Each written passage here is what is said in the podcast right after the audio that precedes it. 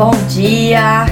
Sexta-feira, 10 de março. Sejam todos bem-vindos ao Minuto Megawatt, transmitido ao vivo no Instagram e disponível na sequência nas principais plataformas de streaming de podcasts, além do aplicativo da Megawatt. Se você ainda não baixou, corre lá e baixa depois que terminar o nosso minuto, é claro.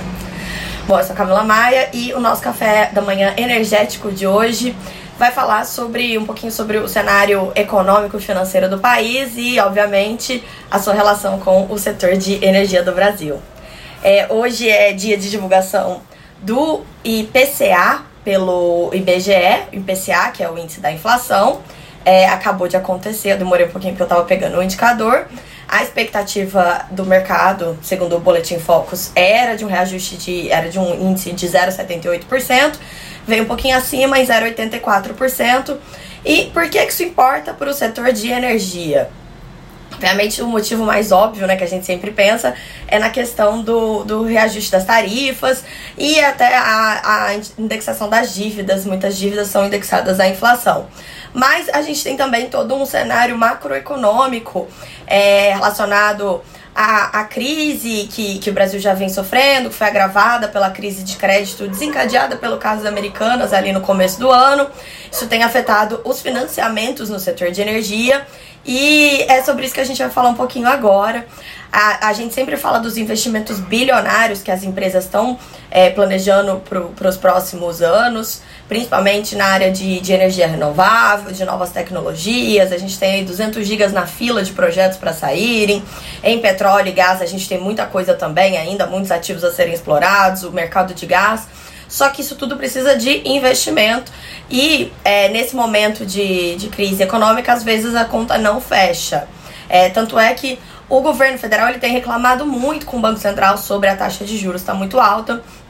Hoje eu li uma análise no Valor Econômico que fala um pouquinho ali sobre que a tendência do risco de crédito é crescer se houver uma frustração substancial no desempenho da atividade econômica, mas a gente ainda não tem uma previsão de uma grande recessão no país.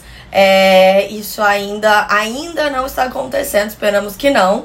E aí o jornal ele fala que não tem uma asfixia na oferta de crédito, mas as instituições financeiras elas redobraram a cautela nos últimos meses. É, o mercado de capitais também ele sente cada vez mais né, os efeitos do ambiente de dificuldades econômicas, os juros altos, a crise das americanas.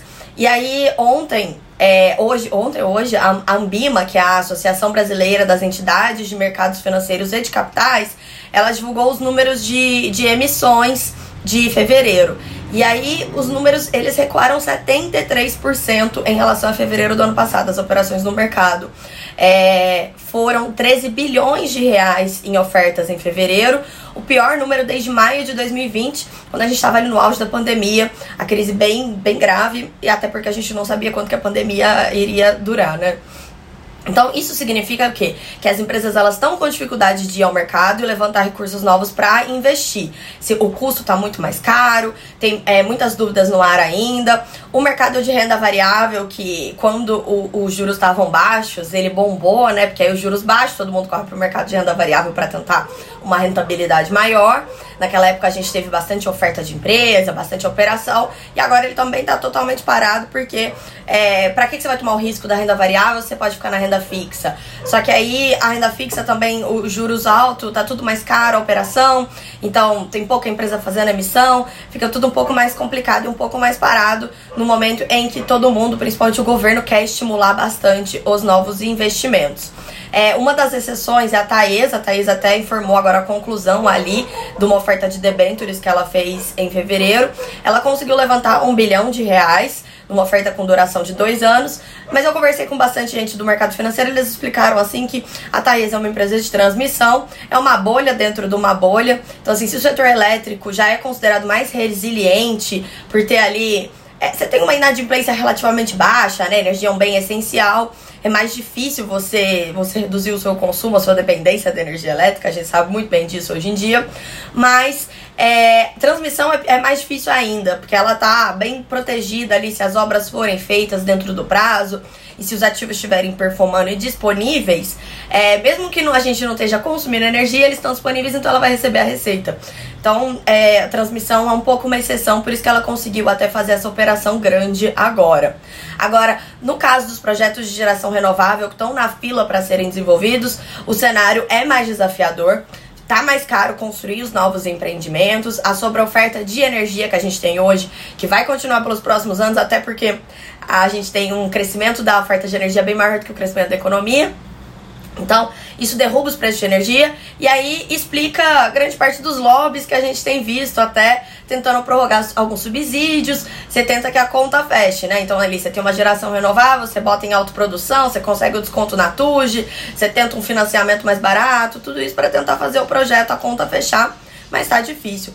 Ontem até a gente publicou uma reportagem da, da, da Enevo, que ela fez o evento dela de mercado de capitais, e aí ela falou que para desenvolver a carteira de projetos de renováveis, como ela está muito alavancada por conta dos investimentos feitos aí nos últimos anos, ela vai procurar um parceiro no mercado. Então não é assim uma oferta de ações, nada disso, uma capitalização, mas ela está procurando um sócio para ajudar até na parte do, do recurso mesmo necessário para reduzir a sua alavancagem, que é o termo o jargão do mercado financeiro para endividamento. É, fechando o nosso capítulo de economia do minuto de hoje, a gente lembra que o, o cenário do Americanas ele chamou atenção ali justamente para as empresas que estavam mais endividadas. Então, quando aconteceu aquele problema, todo mundo falou: opa, peraí. Foram ver os efeitos nos bancos, teve um efeito grande nos bancos que tiveram absorver uma dívida. Parece que essa, esse, esse efeito já foi, né? Já, já, já passou. E aí todo mundo começou a olhar as empresas. Opa, quem que tá mais endividado? E aí no setor elétrico a gente sabe, né? Já não, não era novidade pra gente. A Light é uma empresa muito problemática. E aí, em fevereiro, logo depois que essa crise é, começou a chamar mais atenção, a Light, inclusive, contratou uma consultoria que é especializada em reestruturação, foi responsável pela recuperação judicial da Oi, a última recuperação, não é essa agora. E aí as ações da Light desabaram para um patamar na qual elas ainda estão negociadas hoje. Isso é mais um pepino aí que o governo tem para resolver, porque a concessão da Light vence nos próximos anos e aí não se sabe ainda se ela vai devolver a concessão, é um cenário mais difícil, ou se ela vai renovar, mas aí vai ter algum tipo de, de ajuda para ela conseguir cumprir os parâmetros de, de qualidade do atendimento do serviço, porque ali é uma concessão muito desafiadora. E hoje, inclusive, o, diretor da ANEL, Fernando Mosna, ele tem uma reunião é, na Light para não sabemos para quê, mas ele tem uma reunião hoje à tarde na Light que pode ser que seja para falar sobre isso, porque eles estão é, discutindo bastante essa questão. É, o, o, fim da concessão, fim da concessão não, mas a entrega da concessão da Light seria muito ruim até para os próximos, para os próprios consumidores é, de energia ali da, do Rio de Janeiro. É, bom, falando em dificuldade para viabilizar recursos para novos investimentos, hoje o presidente é, Lula tem uma reunião com 13 ministros de Estado. A reunião estava marcada para as 9, então pode ser que ela já esteja começado, gerou atraso um pouco, mas não é uma reunião aberta, a gente não sabe exatamente o que, que vai acontecer. Mas ele tem essa reunião com 13 ministros, inclu, incluindo o ministro de Minas e Energia, o Alexandre Silveira e, e, a expectativa é que eles falem sobre iniciativas que devem ser anunciadas quando o governo vai completar 100 dias. Isso vai acontecer daqui mais ou menos um mês, é, no dia 11 de abril. Então, é, os ministros que foram convocados hoje, o que chamou a atenção é que eles são todos de áreas que envolvem finanças, infraestrutura e logística. Então, até pelo perfil do governo Lula, mais desenvolvimentista, é, eles têm falado muito sobre essa necessidade de retomar essa agenda de crescimento de investimentos no Brasil. Tudo indica que essa reunião vai falar sobre isso. Então, a gente vai ficar de olho para ver se depois tem algum tipo de anúncio, se sai dali planos, estímulos novos, é, alguma coisa assim na forma de crédito. É, vamos acompanhar. É, esse encontro ele tá na agenda do presidente Lula, tá na agenda de alguns dos ministros que vão participar, mas não tá na agenda do ministro Alexandre Silveira, porque hoje, voltando ao que tem sido normal desde o início do, do governo, ele não tem uma agenda pública. A gente já entrou em contato perguntando, o Ministério só confirmou que ele participaria hoje da reunião ministerial. É, mais uma notícia de hoje, antes de passar para a próxima semana, é que saíram no Diário Oficial da União algumas autorizações permitindo a importação de gás natural da Bolívia para atendimento da termoelétrica Cuiabá, conhecida como.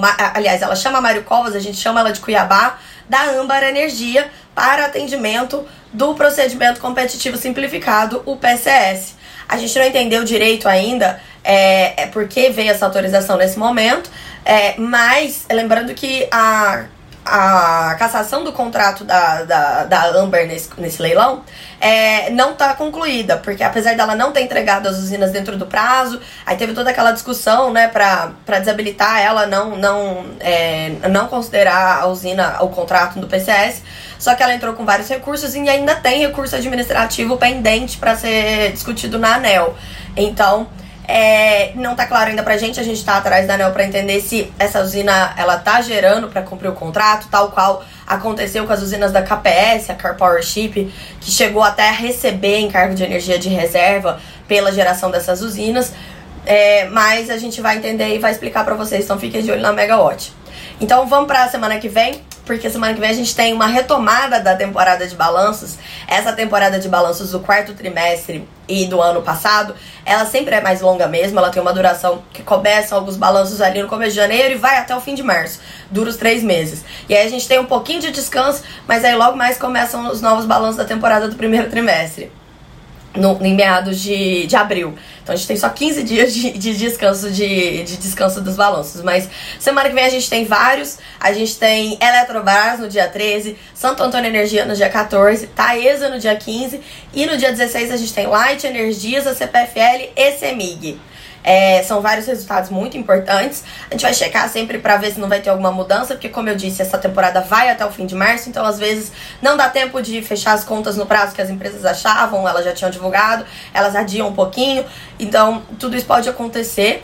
É, mas é, tudo indica que eles vão sair na próxima semana, a gente vai ficar acompanhando. E aí a gente falou com analistas de mercado e, e algumas diretrizes básicas do que esperar, até por conta do que a gente já viu nos resultados que já saíram. Os resultados têm vindo mistos, é, o cenário hidrológico favorável, ele ajuda as hidrelétricas porque ele derruba o GSF. Só que a gente, é, ao mesmo tempo, tem muita empresa descontratada, com muita energia descontratada, e aí ela liquida essa energia no PLD. O PLD está no piso, então isso afeta negativamente.